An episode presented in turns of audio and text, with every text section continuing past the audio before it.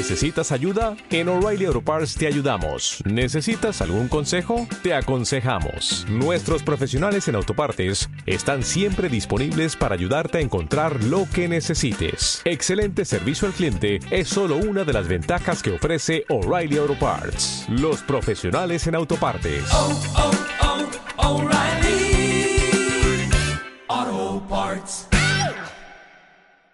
Bienvenidos, queridos oyentes, a una nueva edición de Zascandileando. Doctor Snack, muy buenas. Muy buenas. Hoy tenemos un poco de cine, aunque no sé si es muy digno de dicho nombre, y tenemos una pedazo de serie enorme. Sí, sí. Es cierta, es cierto. Ambas cosas son ciertas, en realidad. Pero, como es nuestra triste costumbre empezar por el cine, pues hoy nos toca empezar hablando de Hitman, Agente 47. Y aquí va un disclaimer, no, o sea, un, un, aviso para navegantes. O sea, ¿no habéis visto esta película? ¡Qué suerte tenéis, tíos!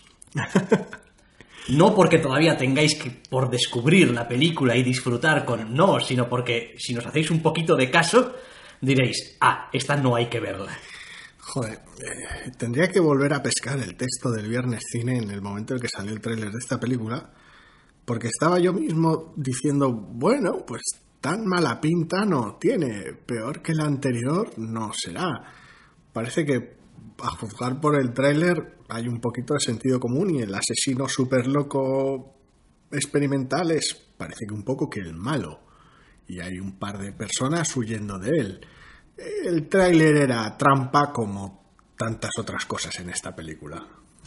Sí, aunque la mayor trampa mortal es, es que hay una hora y media de tu vida que va a ir por el sumidero del olvido y pues jamás podrás recuperarlo. A ver, ¿por dónde empezamos? Por ser un poquito justos con la película y eso no quiere decir que vaya a salir bien parada. Es decir, de hecho, va a recibir palos uno detrás de otro. A ver, la película empieza con uno de estos aires a videojuego, lo cual, pues hasta cierto punto pero eso es, pero eso es injusto para el videojuego, quiero decir, no. Es como ese tipo de expresión. No, no, eh, no bueno, bueno. Explícalo, sí, mejor. Eh, lo, lo, explico. La gente normalmente cuando dice con ese aire a videojuego se refiere a algo malo. En ese caso es meramente descriptivo. Sí, es que es no decir, me... empieza teniendo un, un, un, aire asemejándose mucho en su, en su narración no. y en lo que pasa a lo que tal y como podría representar el videojuego la acción. No me suele hacer muchas veces expresiones, que es muy de cómic, como es como no, no, te lo puedes creer o es muy tonto y este tipo de expresiones son como bueno pues es muy poco. videojuego lo cual pues está bien de hecho porque dices tú ah no aquí hay gente que joder respeta un poco el material original y tal y bien pues tal vamos a ir pero pero pero después se pierde muy pronto en gilipolleces a ver, el asunto está en que, para empezar, la película abre con, con una parrafada en texto, básicamente con una, con una explicación, la cual da esta sensación de joder, ¿y no había otra manera de contarle esto al espectador? Pues sí que la hay. De hecho, más adelante en la película, uno de los personajes se lo vuelve a contar a otro. Es básicamente esa misma explicación. Si Ot otra vez. Si hiciésemos un contador con la cantidad de veces que pasa eso en una película, te digo yo que no, no, no nos daba que el contador que, de que, la, que la voz en off o el texto en pantalla del principio o la voz en off sobre un montaje del principio luego vuelve a explicarse en un recuerdo que me ha pasado varias veces y que me he quejado varias veces en Sí, este podcast sí, de sí, eso. por eso, por eso no sabría decir ahora exactamente cuál es pero eh, Pasa mucho. es horrible. Y luego hay algo en todo el, el, el, feeling de la película, en todo el aire de la película, eh, que transmite esa sensación de aquí en realidad nadie se ha tomado el trabajo de verdad de intentar hacerlo bien.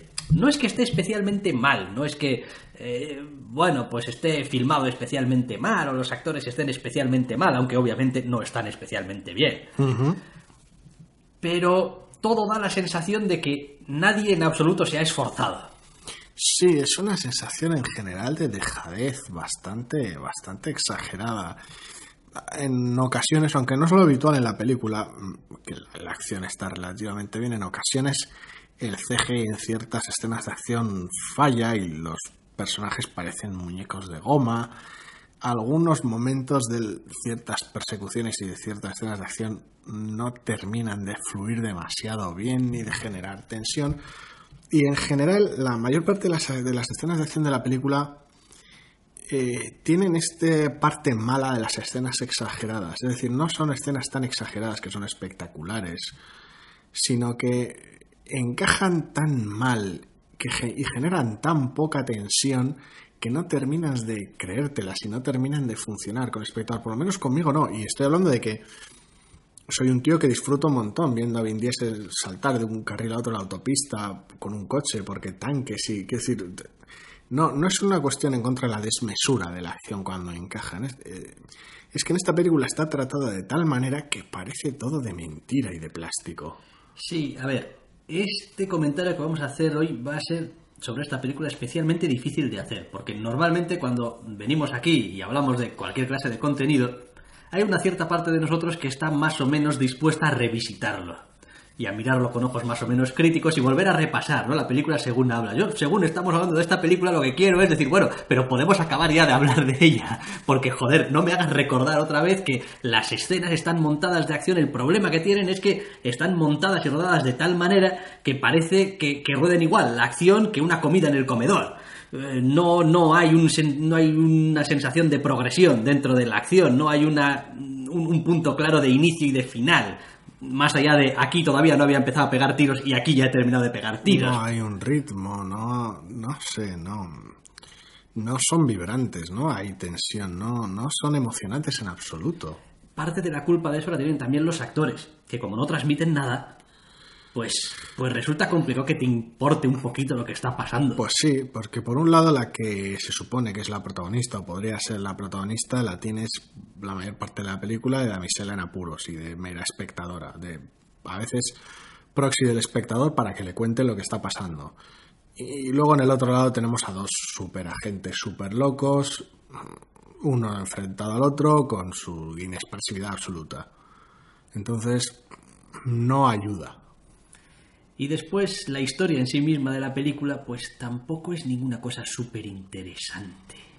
Pues no, la propia trama es bastante chorra. Quiero decir, eh, se mete mucho en todo este asunto de la creación de los agentes y sus capacidades extraordinarias y de dónde vienen y por qué no se pueden replicar y, qué podrías hacer para replicarlos y por qué. Se mete mucho en, en toda esa metahistoria en vez de simplemente utilizar a la gente casi como una excusa para contar la historia que quieres contar. Se mete muchísimo en, el mundo de, que se han montado para la película de Hitman y, no termina de funcionar bien porque casi pasas de, un giro absurdo de la trama a otro.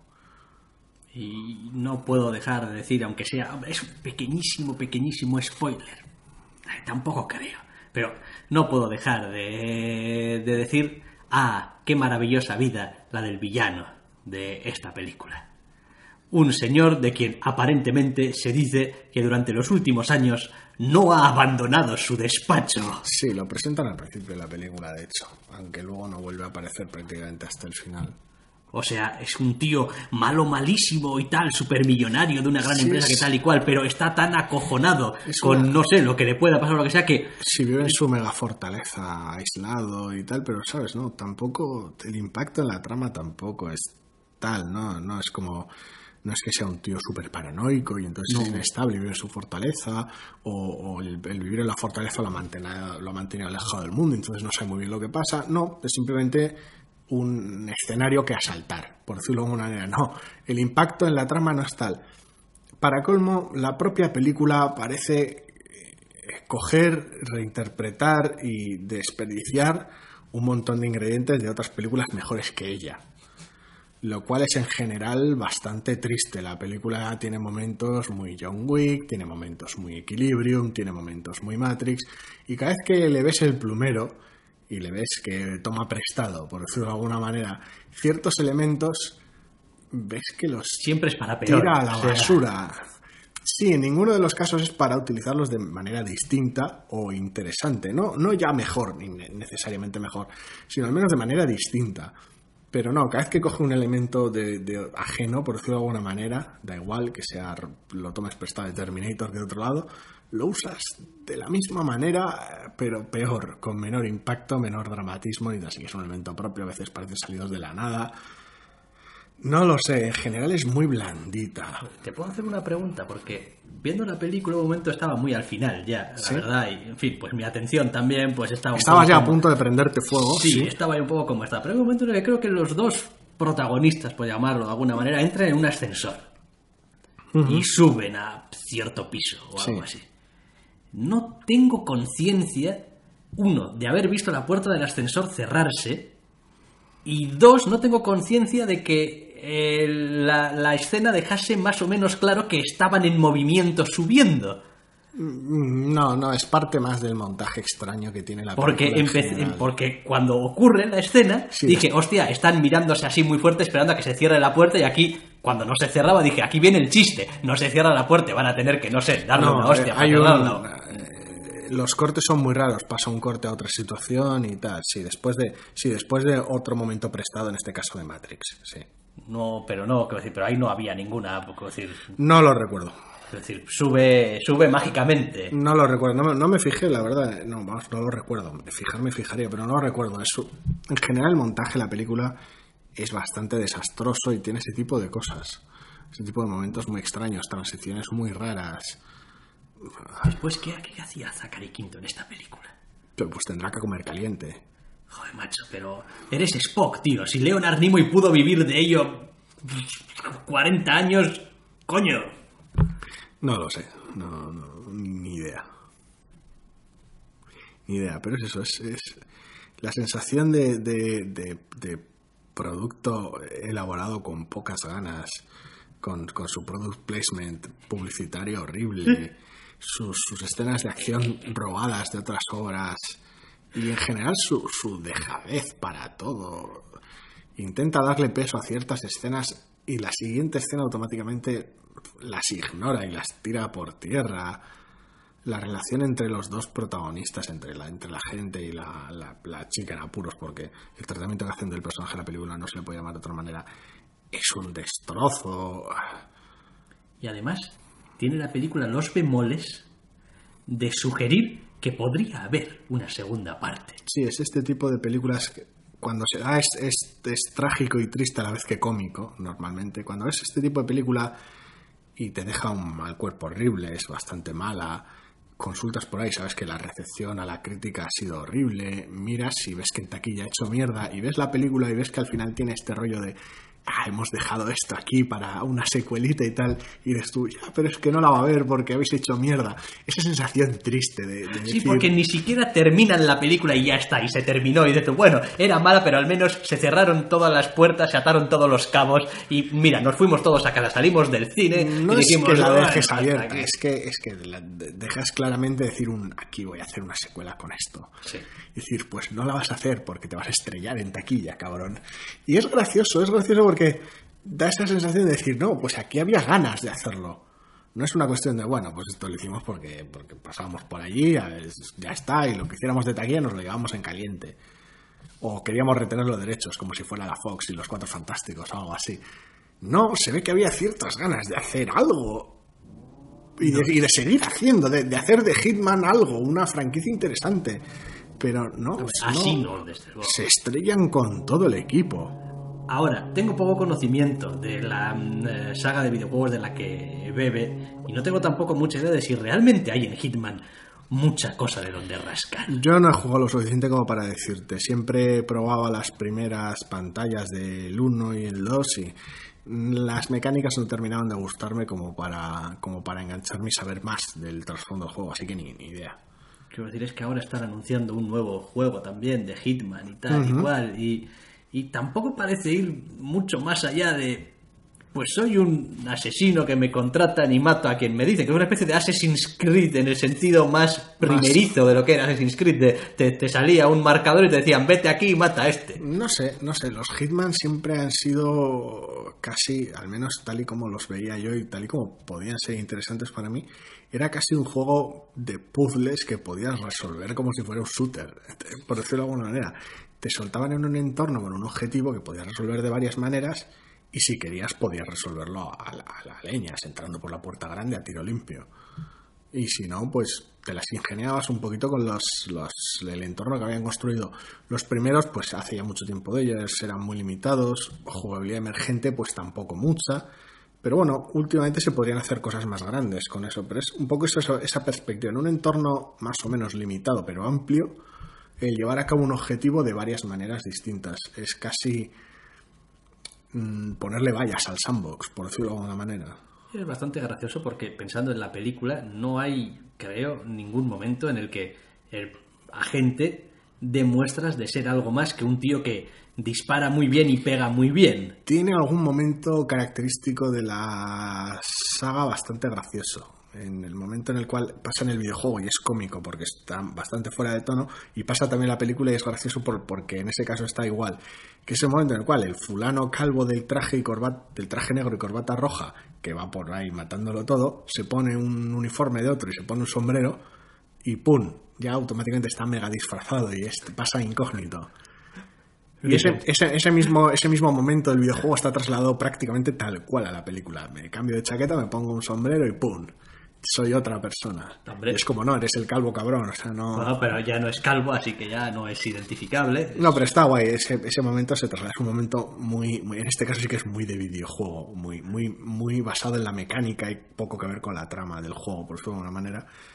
Y en la película queda raro. Es gracioso, pero queda muy raro. Sí, pero vaya, quiero decir que tampoco da muestras el personaje de decir, no, soy un estratega del recopetín, soy un tío que conoce que, las ciudades, que sabe cómo respiran. El asunto cómo... está en que buena parte del pasar desapercibido y eso tiene que ir más allá del disfraz.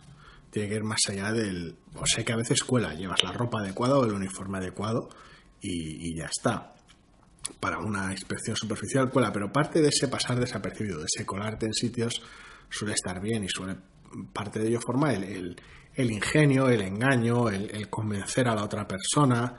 Entonces ese tipo de intercambios con Hitman no los tienes, porque es un colgado, es un sociópata, es, es un agente, es, es, es, una máquina de matar, no, no interacción social la justa.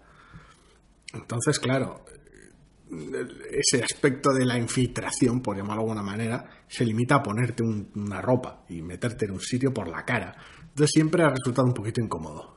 Sí, me estoy acordando de algún momento de la película en la que dije, sí, y ahora es cuando ese personaje se quita la máscara y es Tom Cruise. que yo creo que ya, en fin, es un poco sobreexposición a cierto tipo de escenas. película de acción o cierto tipo de escenas de muy formulaicas sí. que es como joder madre mía es que no, no, no, habéis, no habéis dedicado nada de tiempo a, a planificar estas escenas o sea no sé es eso es que se le nota muy poco mimo muy pocas ganas. Es raro. Es un poquito una pena. Que por cierto ahora que decimos eso de pocas ganas y planificar y tal y cual, vi el otro día un vídeo de el pobre um, eh, Peter Jackson mientras rodaba las películas del Hobbit. Sí. y me dejó realmente muy tocado. Es como el, el, el, hombre estaba hundido, estaba, o sea, destruido, haciendo paradas para, para comer de media hora o 40 minutos más largas para poder pensar cómo iba a rodar las escenas que tenía que rodar después de comer. Sí, sí, ya eh, vi parte de ese vídeo y era muy gracioso porque por un lado el vídeo te, te, mostraba esa, esa sensación de, oh Dios mío, no sé lo que estoy haciendo, que es como decir, no, tranquilo, si ya se notaba al ver la película, es como no, no hacía falta, sí. no hacía falta este vídeo, este testimonio. Oye, por si no os disteis cuenta, no sabía lo que estaba haciendo. Pues no, se nota. Quiero decir, son un despropósito. Yo me lo pasé muy, muy en grande con ese parque temático absurdo de Pero la Tierra me Media. Me gracia porque es de estos contenidos que vienen en los, en los discos de extras y tal y cual de, uh -huh. de, del Hobbit el que sale después con tu, tu clásico eh, sillón, careto tal, plano medio de, de Peter Jackson, diciendo, bueno, realmente esto era un poco un caos porque no teníamos previsualizaciones, no teníamos eh, eh, storyboards, no teníamos nada, había que pensar cómo rodar la escena desde cero porque lo que había hecho eh, Guillermo del Toro no, no, no nos servía porque era otra cosa, era lo suyo y esto, o sea, no, no, no funcionaba, había que rehacer el guion, había que hacer un montón de cosas y, y- y, sobre la marcha. Sí, ya en su momento con los cómo se hizo y con ciertas declaraciones de Ian McKellen, ya, ya dijo él que no, que no se metía en otro embolado de estos porque era descorazonador. Era horrible actuar so- solo, sin decorado y sin nadie delante. y- Como es que es lo que hay, es que yo qué sé, te grabamos algo para poder ver si te podemos meter en algún lado. Era una cosa, era una cosa muy triste, una, una ñapa muy loca, una muestra de mucha industria y poco arte, tal vez. Sí, de esto hay que sacarlo por cojones, pero bueno. En fin, pues como estas películas de Hitman Agente 47, alguien le dijo, esto, esto hay que hacerlo. Moversus. Pues tenemos los derechos, se monta una peleación y oye, pues que queda apañado. Y bueno, pues no. Pues no, no. no queda apañado. No, queda apañado. Queda más bien lamentable. Sí. Pero Sí, no, bueno. yo, yo hacía tiempo que no... A ver, he visto probablemente películas peores que Hitman. Bueno, probablemente no he visto películas peores que Hitman. Y recientemente igual habré visto películas que son igual tan malas como. Pero no había visto hacía muchísimo tiempo una película que me interesase menos que esta. Según la estaba viendo. Es como- Sí, sí, es que ni tan siquiera es- se trata de algo de que, guau, se arriesgaron a hacer esto y luego no les, quedó, no les quedó bien y quedó una película mala, pero al menos había una idea interesante de fondo o una premisa arriesgada o una dirección tal vez novedosa, extravagante o un actor muy llamativo. Nada, Había- es que no, no tiene nada. El o problema sea, es nada. no O destaca por cuando nada. llevas un cuarto de hora de película o media hora de película ya te, has- ya te das cuenta de que aquí no vas a sacar nada. No, no, pero nada en absoluto, nada, nada de la película destaca. Entonces, plof. Pues, bluff, oye, pues yo qué sé. Quiero decir, para que otros puedan evitarla, alguien tiene que verla antes. Supongo. O evitarla Aunque- y punto. Porque te la ves venir, pero bueno, Ya, no la sí. vimos venir. Sí, No, bueno. no del todo. Eh, pues es que a veces apetece ver una peli y, a ver, aquí también a veces pecamos un poco de... Venga, va. Tienes algo mejor que hacer esta hora y media. No tengo ganas de Hombre, pensar. No, pues- tengo, no tengo ganas de pensar a veces hace daño en forma de película acción mediocre. Sí, sí, eso es toda, toda culpa nuestra. O sea, las cosas como son. Decir, podríamos haber estado de charla, amigable. Para hacer tal, pasatiempos, cómprate una- un crucigrama. Porque han pasado, porque han pasado cosas estos días y tal, que si debates televisivos y tal. Y movidas, Y sí. movidas y tal, y pues que siempre dan para hablar. Comentar la actualidad, no. Eso Decides es. ponerte una peli mala de verdad. Eso es, porque pues, pues quieres desconectar el cerebro. Pues- y madre pues mía, viene- madre mía, tu cerebro que está desconectado está diciendo, oye, desconect tienes que desconectarme más. Decir, todavía estoy de- demasiado conectado. Pues el karma te castiga.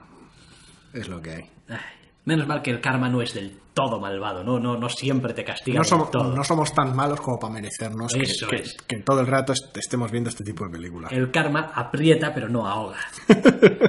Entonces, de vez en cuando decimos, bueno, pues ya una película mala tira millas. Oye, no tenemos algo en series que pueda levantar esto. Pues sí, tenemos una serie formidable. Formidable es un, un apelativo bastante acertado, yo diría, para la segunda temporada de Fargo, Pues sí. que acaba de finalizar. Sí, terminaba esta semana y nos tiramos encima del, último capítulo como tiburones, con unas ganas tremendas después de una temporada espectacular y un sprint final desmesurado y loco. Sí, yo he de decir que, a diferencia de algunas otras veces, que, cuyo arranque, digamos, desde cero, de una serie, como ya me pasó con la primera temporada, eh, me crea siempre un poquito de dudas y yo soy de los que me cuesta, me cuesta entrar, tengo que ver un par de capítulos por lo menos para ver aquí qué. Esta estaba casi desde el principio seguro de que me iba a gustar. No sabía qué nivel iba a tener después la temporada en sí misma. Ni por dónde iba a tirar. Pero vi cosas que ya desde el principio me gustaron. El asunto es que esta no tenía el mismo piloto que la primera temporada. El primer piloto de esta sí que muestra bastantes elementos, el- la zona, la época, los personajes, pero lo hace de una manera bastante ligera y sin meterse demasiado en la trama, más allá del incidente del restaurante de gofres, prácticamente. También es verdad que al ser el- la segunda temporada, eh, viene ya con el crédito ganado de la primera. Sí, pero la estructura del piloto es, to- es totalmente distinta. Buena parte de la, de la trama, del núcleo de la trama, se desarrolla en ese momento en el restaurante de Gofres. Y luego el resto es prácticamente ya presentar personajes. Mientras que en el piloto de la primera de Fargo sí que era bastante más pesado y bastante más largo, por muy buena que fuera la temporada y muy a, a mí me gustase el piloto, tenía ese problema, era un capítulo de hora y diez en el cual eh, prácticamente no empezaba a moverse y a encajar las piezas hasta la el último tercio, el último cuarto de capítulo. Entonces Yo- se acusaba cierta fatiga. Luego la temporada fue sublime y fue, fue una cosa desmesurada y, y genial. Pero el arranque fue mucho más duro. En este caso no es el mismo tipo de arranque. No. Y. A ver, las comparaciones son siempre odiosas y por eso ya lo sabemos. Pero por decirlo de alguna manera. A ver. Creo que esta segunda temporada es más regular. Es decir, la primera temporada tenía. Es decir, ningún personaje de esta segunda temporada se acerca a Lord Malvo. Mm, no sé, no creo. No, pa- para mí. Es muy difícil. Para mí, no se acerca. Mm, Y en ese sentido, pues bueno, pues la primera temporada tenía un personaje que se salía, se salía de manera, vamos, de la escala. Pero creo que esta segunda temporada es más redonda, es más equilibrada, es y en general es más interesante. Es verdad también que la primera temporada tenía a Martin Freeman. Y Martin Freeman, pues hay que aguantarlo. Sí, no es plato de tu gusto. Eh, pero creo que efectivamente no llega quizá a tener esta segunda temporada esos super momentazos en los que eran los mejores momentos, digamos, de la primera temporada, que los mejores momentos de la primera temporada eran la hostia, Sí. Y los mejores momentos de esta segunda temporada son muy buenos, pero para mí no son tan buenos. Pero como, como conjunto, yo veo, me vería más a gusto otra vez esta segunda temporada que la primera. Me parece que además la trama es mucho más sencilla de seguir, mucho Más- más, más interesante. más interesante, con unos elementos, también es verdad que son unos elementos quizá un poco más eh, prototípicos, un poco más, a los que estamos un poquito más acostumbrados. Es ese rollo un poco de, de- de mafias y control de territorios y tal y cual. Es una guerra de bandas. Una guerra de bandas y tal, con lo cual, bueno, es relativamente fácil de entrar al concepto de qué es lo que está pasando, porque en la primera temporada a veces el problema que tenías era que no sabías lo que estaba pasando. Es como, ¿qué está pasando aquí? Bueno, sí, por, precisamente por la inclusión de estos personajes tan pintorescos, a veces, pues... No sé, yo no, no estoy del todo de acuerdo en el tema de los grandes momentos. Porque, que si estaría de acuerdo durante buena parte de esta segunda temporada. Estaría totalmente de acuerdo, incluso decir que, hostia, sí, los momentazos súper locos y brutales y geniales de la primera están por encima de los momentazos del mismo tipo de esta segunda temporada. Pero según iba terminando la temporada, y sin evidentemente entrar en spoilers, eh, no lo sé. Porque sí, Lord Malvo es amor y, y la primera temporada tiene unos momentos geniales. La protagonista me parece que está genial en la primera temporada y es, es- es- es una serie brutal. Y como a mí no me molesta Martin Freeman, encima puedo disfrutar de su papel de cobarde, pusilánime, mierdero e ingenioso. Y me encanta y está todo el mundo muy bien. Pero, hostia, es que esta segunda temporada no es, quiero decir, no se trata solo de que esté, creo que tan bien como la primera, sino que encima se permite ciertos, no sé si excesos o ciertas eh, salidas de, de tono, manteniéndose dentro del género y de la época que maneja, por decirlo de alguna manera, se permite ciertas salidas de tono y ciertos momentos muy locos que le funcionan, por lo menos para mí, y eso la elevan de alguna manera. Al que esos momentos le choquen y le empeoren la temporada es una putada y es una pena, y lo, y lo entiendo. En realidad creo que estoy buscando una manera más o menos eh, eh, disimulada de decir que creo, claro, siempre es difícil eh, decir qué te ha gustado más, la primera temporada o la segunda, hombre, la segunda la tienes muy fresca, la acabas de ver, el impacto es muy Sí, reciente bueno, y tal. Son animales distintos. Pero, pero yo he ido disfrutando esta segunda temporada capítulo a capítulo, yo creo, más, más cómodo. Ha, entrado mucho más en mi, en, en mi área de confort, por decirlo de alguna manera, de lo que me gusta en, en- en una serie. Hay muchos más elementos que de entrada me gustan en esta segunda temporada de los que había en la primera. Es decir, todo el asunto de la rutina policial, de las bandas, de los territorios, de cómo se organiza, digamos, un- un- una gran, digamos, mafia o gran familia o gran tal, son elementos que sin necesidad de desarrollarlos, solamente expuestos, a mí me llaman más la atención. Y me gustan más que todos los tejemanejes que se traían en la primera temporada, que los personajes eran los que los hacían interesantes. Mientras es que en este caso la situación en sí misma ya es interesante para mí. Sí, va empujado a los personajes, pero es la propia situación la que tiene casi su propia personalidad. La primera temporada está muy bien porque partía de esa situación de, de un crimen atípico y de un, de un asesino muy, muy extravagante y de una, de una situación muy extraña. Y a partir de ahí, básicamente, dejaba que rodase la bola de nieve y construía todo un momento muy loco, muy familiar para pues, la fuente de la que bebía, las películas de los Cohen y tal. Y se, se lo organizaba muy bien, mm, a, costa de o gracias a tener personajes bastante extremos, bastante exagerados, en el buen sentido.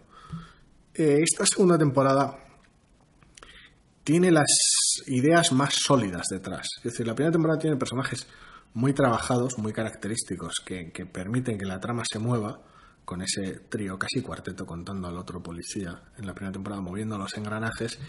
Aquí lo que tiene son ideas más claras, una serie de conceptos, y luego construye en torno a esos conceptos toda una serie de personajes, porque tenemos, por un lado, eh, la guerra de bandas entre una banda familiar y una banda más corporativa, y ese choque de ideas de fondo. El marco político y social de la época, en este caso, se hace mucho uso, y la primera no importa, está ausente. Se trata de una historia contemporánea y ya está vive prácticamente en el vacío. En este caso, el marco es muy importante. Hubo una vuelta a la guerra de Vietnam, el marco político, la crisis energética y una serie de elementos de los que se hacen uso. A veces de fondo, otras veces de forma más, más palpable.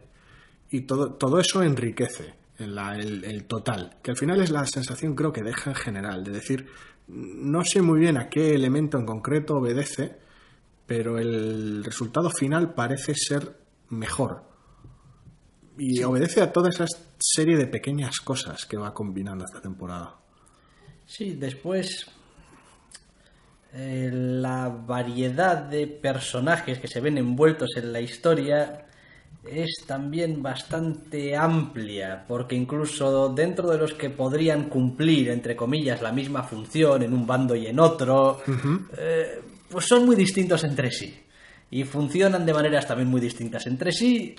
Y después tenemos algunos otros personajes. que Tenemos aquí una Kirsten Dunst Enorme, que, vamos, se sale de la escala enorme. pues eh, como, como es, pero después eh, jo, nunca recuerdo el nombre del actor que hace de Solverson. Mm, actor. pero, no pero quiero decir, lo clava, quiero decir, lo clava. Es ese, ese- es ese tío sobrio, tranquilo, contenido, controlado. Es, Siempre, eso sí, que da también siempre la sensación de estar a, vamos, a media uña de, de reventarte Es- la cara como le toques la moral. sí, es un caso, es un caso muy, muy gracioso. En este caso no se trata del mismo paralelismo, pero bueno, teníamos en, tuvimos en la última de Boardwalk Empire, a través de unos flashbacks, un, un actor haciendo de una versión más joven de, de Naki Thompson, el personaje Steve Buscemi, que era genial porque parecía él de joven mucho rozando sin llegar a la parodia. Parecía casi un imitador de Buscemi, por decirlo de alguna manera, y encajaba muy bien. Aquí tenemos una versión más joven de un personaje con una exposición limitada en la primera, en la primera temporada, interpretado por Keith Carradine. Aquí tenemos una versión que sí que es reconocible, pero claro, eh, aquí es el protagonista, básicamente. Entonces la hace suya, es, es él el que ha tenido más tiempo con ese personaje. Y la verdad es que es genial. O sea, el tío está eh, realmente súper cercano. Sí, es. Traslada esa sensación de persona en la que puedes confiar, de ese agente de policía en el que puedes confiar.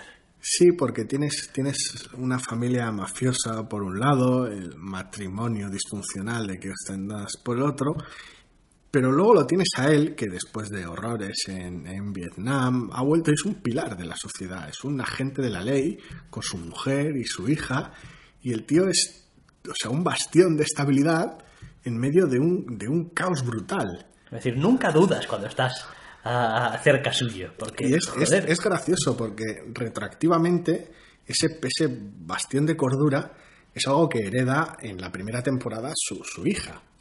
Que es decir, donde ella es la única que, que ve un poco las cosas claras y mantiene un poco el sentido común en, en una situación salidísima de madre. Sí, es gracioso además porque todo en su entorno familiar, también su hija, su mujer, a pesar de que, bueno, hay, hay algunas situaciones, en fin, bastante durillas y tal y cual, parece que todo, to- todo el mundo está eh, empeñado en no trastornarle demasiado a él. Es como, no joder, o sea, quiero decir, no, no queremos joderte la vida, no queremos que dude, no queremos, sabemos que, o sea, estás bien como estás, no, quédate ahí. O sea, te necesitamos que estés como estás. Lo protege Sal para que él pueda proteger al resto. Es, es curioso porque es en buena parte es, tiene, tiene ese fondo de, de ese seguir adelante y de ese, ese vivir. Hay ciertos elementos que son muy presentes en el capítulo final, pero eh, funciona muy bien además la puñetera temporada a nivel de, a nivel de ritmo porque de alguna manera sabe montar un build up, sabe montar un crescendo interesante, un momento de clímax porque la, la, la serie es capaz de sorprender. Es decir, uno puede dedicarle mucho tiempo a hacer un build-up en una serie, cómic, película, lo que sea, y luego que todo dependa de ese clímax, y si es bueno, es como, hostia, ¿cómo te lo has currado? Pero lo bueno es que durante esta serie, durante el build-up, Ya era buena. ya era, es decir, no, ya es capaz de construir sorpresas y de ser en sí misma interesante. Y luego esos clímax, esos puntos álgidos a los que llega, es capaz de sorprender. Tal vez no es lo que te esperabas. Estaba haciendo un build-up, pero no a lo que tú creías. Tiene, tiene derecho y cintura suficiente para montar giros y para construir sorpresas porque, a diferencia de la primera, que es casi, casi un- una, una versión súper loca y súper desmesurada del coyote y el correcaminos, porque se basa en muy pocos pilares, en un caso muy, muy complicado, en la persecución casi de un fantasma de alguien que no existe. En este caso el reparto es mucho más horizontal, la responsabilidad está muchísimo más dividida. Con lo cual, el, el resultado, si es bueno en este tipo de cosas, es bueno todo el rato. Y eso es genial. La sensación que deja es genial. Y, y la, la puñetera temporada lo consigue. Sí, no, realmente. eh, Y después tiene esta cualidad que también tenía la primera temporada de empezar con una gilipollez Sí. y terminar de una manera que dices tú. o sea, en serio, o sea, me has empezado como me has empezado a pasar lo que ha pasado y ahora me lo terminas así. O sea, ese, el capítulo final en concreto es. O sea, es la hostia. O sea, Sí. que el, el capítulo final está, está montado, vamos, al milímetro. Está perfectamente en la exposición que tienen los personajes, los momentos que tienen cada uno de los personajes. Están perfectamente puestos, a veces alineados uno detrás de otro, para que al final, cuando terminas la, la temporada, dices tú, bueno, yo a estos personajes ya los conozco. Es, es, es la, quiero decir, toda la recta principal y los giros que da y los desarrollos que tiene y todo ese prácticamente continuo crescendo de, de desastre que se va construyendo está muy bien. Además tiene pequeños paréntesis en formas muy pintorescas, como la visita de Reagan y tiene momentos, momentos muy locos.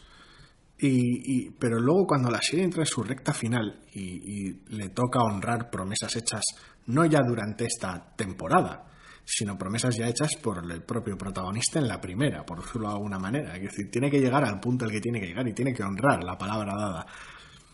Solo que, como ya ha habido varios build-ups durante la temporada y se han resuelto de distintas maneras, no sabes lo que esperarte. Quiero decir, prácticamente sabes lo que va a suceder, pero no lo sabes exacto y no tienes ni idea cómo. Ni quiénes van a participar. Y cuando, cuando empieza a montarse ese desenlace y ese clímax final y ves que más o menos entra dentro de lo esperable y estás disfrutando de, la promesa cumplida, la serie todavía tiene más ases en la manga. La serie todavía es capaz de sacarse más, más trucos, no del aire, ni mucho menos, porque la serie es muy cabrona, sino que es capaz de- de sorprenderte con lo que no debería sorprenderte.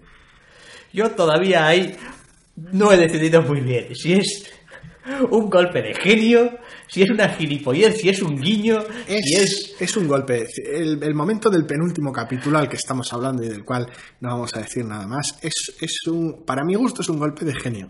Tal vez por los motivos equivocados. Pero es un golpe de genio, porque después de la emisión del último capítulo le preguntaron al director, oye, ¿esto qué, qué hostias?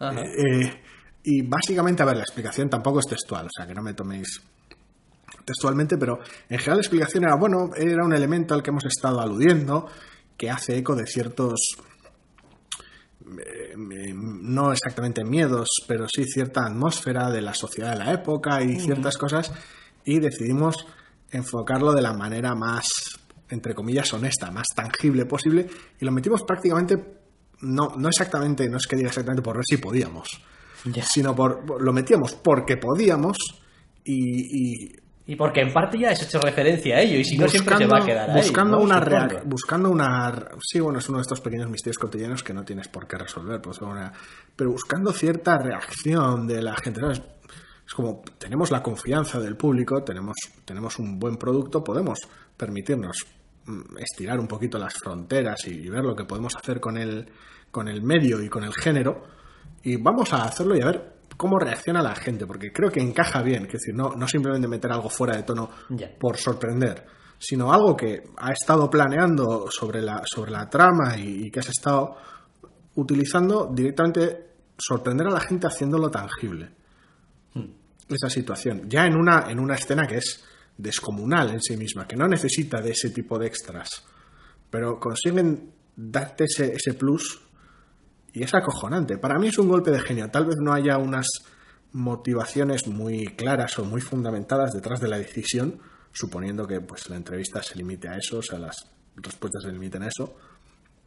Pero el, el resultado final en la obra es acojonante. Sí, es, es probablemente el tipo de golpe de genio que, que se autoexplica. Es como, lo ves y dices tú, Sí, porque pues sí, tampoco necesitas validarlo más allá de la obra.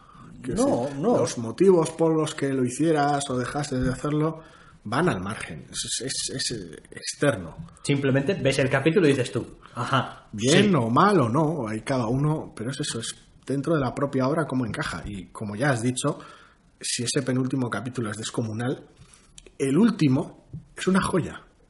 El último, el último es un capítulo genial, el último es un capítulo que lo hace todo. Y todo lo que hace lo hace bien. Sí. Es increíble. Y cierra todos los... to- to- todas las tramas, todos los hilos, todas las cosas que pudiesen Juega, estar... juega todas las cartas. Juega todas. Y todas, Y- todas funcionan, todo encaja. Y curiosamente, a pesar de que dedica un montón, sobre todo hacia el final, de escenas a personajes diferentes, que siempre genera una cierta sensación de fragmentación y de a veces incluso de, de este falso final tras falso final tras falso final, No se las caso. consigue arreglar para que no se sienta así. No, porque es, es, es un epílogo bien largo que ocupa buena parte de ese capítulo final que es parte de, la propia historia de la serie, parte de los propios temas que ha tocado la serie. Eh, es parte explicación, parte tema familiar, parte venganza kármica y de todo un poco, dependiendo del personaje. Es una resolución en general para todos muy buena, pero al mismo tiempo es un... No es que sea un falso final, ni, ni mucho menos, ni un epílogo cerrado en falso, sino que, quiero decir, estamos hablando de una precuela, al fin y al cabo, entre comillas. Entonces, además, para colmo, se permite jugar y meter ciertos elementos de la primera temporada, meter ciertos temas, ciertos momentos, hacer ciertos guiños. Quiero decir, este final de esta historia es el punto de partida de la siguiente, de la primera temporada, por decirlo de alguna manera. Y se permite hacerlo todo. Y, y construye un capítulo acojonante de principio a fin. Desde un principio centrado en uno de los personajes secundarios con un, un, desfase narrativo acojonante, en una escena onírica, en, un- en una cosa descomunal, o sea, gigantesca, que, no- que no he visto hacer una serie en la puta vida y que me pareció espectacular. Construye ya un final más normal, propiamente dicho, y después se mete en un epílogo que es puro amor hacia la trama, los temas que toca la trama y los personajes que lo han vivido. Es increíble el último capítulo. Sí, sí, es genial porque consigue darte un final para los personajes y consigue darte una sensación, una cierta sensación de cierre en los temas también. Es como, ¿y qué es lo que tiene mm, la segunda temporada de Fargo que decir sobre tal? Pues esto que vas a ver en esta escena.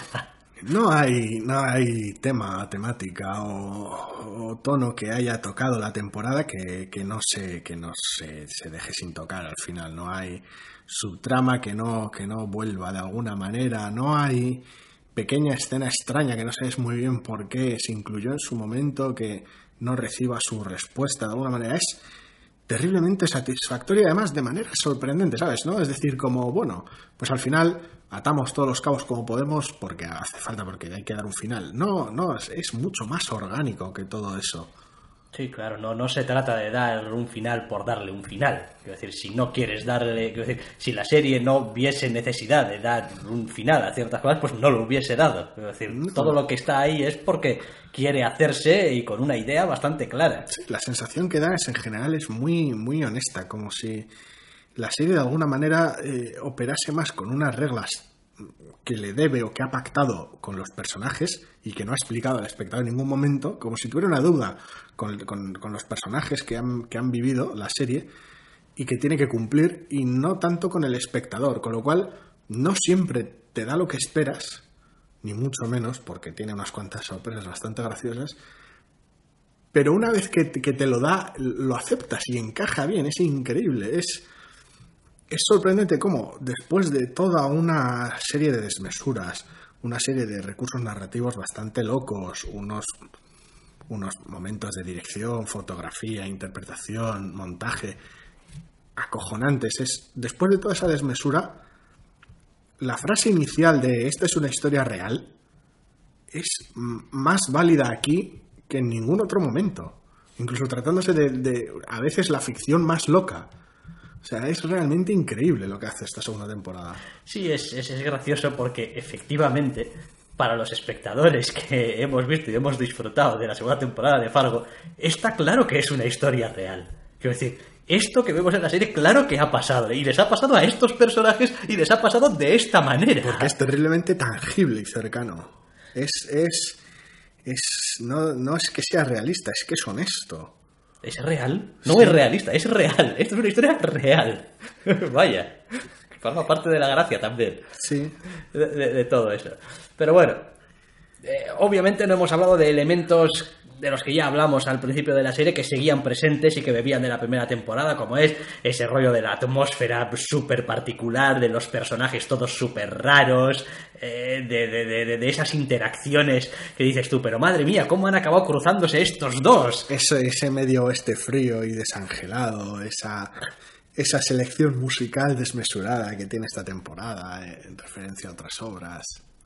Entonces, esos elementos están ahí presentes. Pero bueno, son elementos formales que simplemente pues basta con enumerarlos un poquito y decir, pues sí, están en su sitio, están bien eh, y cumplen con todo lo que ya el primer capítulo venía anunciando. Sí, lo que ya hablamos en su momento, cuando vimos el primero. Sin más. Pero sí, sí, en general, lo, lo, tal vez lo genial de la temporada es, es, tal vez es eso, que respecto a la primera, quiero decir, la primera empezó de una manera concreta, con unos personajes increíbles y casi terminaba de la misma manera, entre comillas. Quiero decir, eh, era más, más, no exactamente simétrica, pero era más, es ridículo decirlo porque no era predecible, pero sí que se sentía uno más, más cómodo. Había menos lugar, pese a, pese a lo genial, había menos lugar a las sorpresas. Esta segunda temporada va más allá.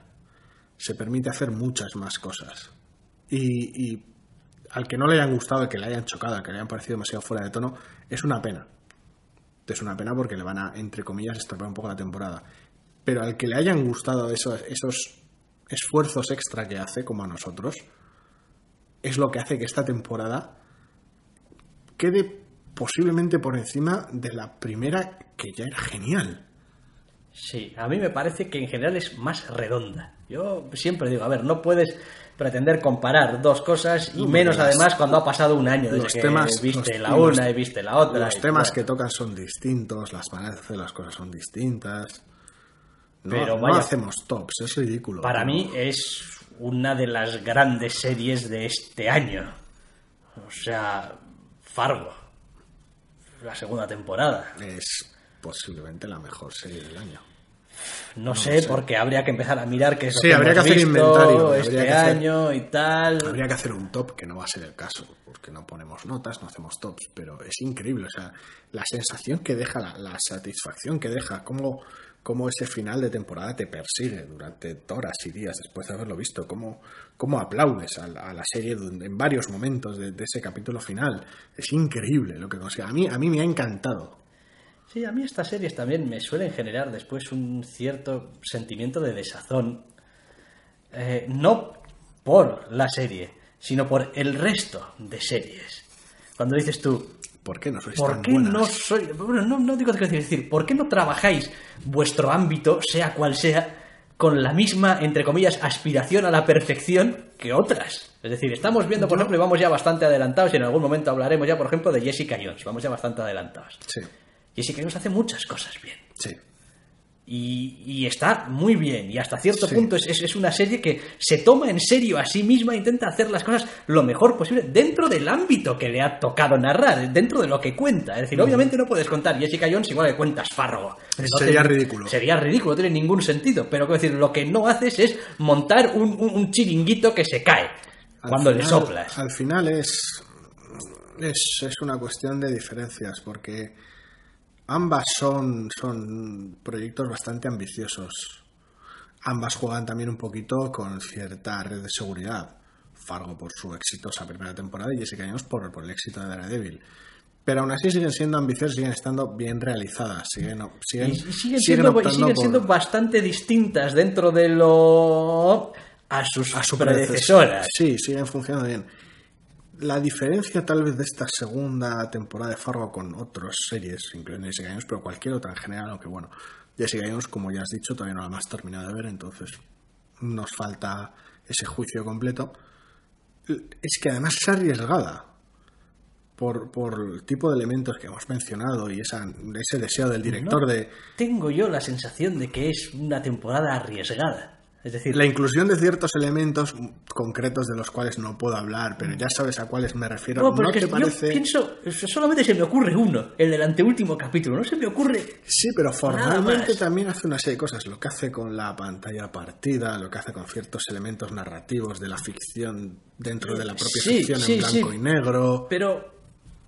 Pero para mí eso, quiero decir, forma parte del ADN de cómo está contada esta historia. Sí, a ver, quiero decir, es muy orgánico y, y como espectador lo percibes como que, como, no ya normal, pero como parte intrínseca de esta segunda Claro, temporada. es que- Pero eso no hace que ese elemento no fuera un riesgo incluirlo. Quiero decir, eh, cierta trama con, con el padre de la mujer del protagonista, esa inclusión en los últimos capítulos de ciertos aspectos de la trama más personales, eso no hacía falta, entre comillas, para la trama de la serie, ni para el personaje como tal, pero se Pero incluye. es que y así se construyen los personajes. Pero es un riesgo, porque la cara que se te queda en ciertos capítulos finales, cuando ves Sí, ciertos bien. elementos, dices tú, hostia, ¿esto qué cojones viene? Sí, sí. Pero. Decir, que, decir, que pero- haya terminado saliendo pero- bien no, pero- no, lo, no lo deja de convertir en un riesgo. Pero Fargo es esto, ¿no? Que es personajes con cosas un poco raras que, Sí. quiero decir, eh, que a veces tienen explicación, bueno, casi siempre tienen explicación, vaya.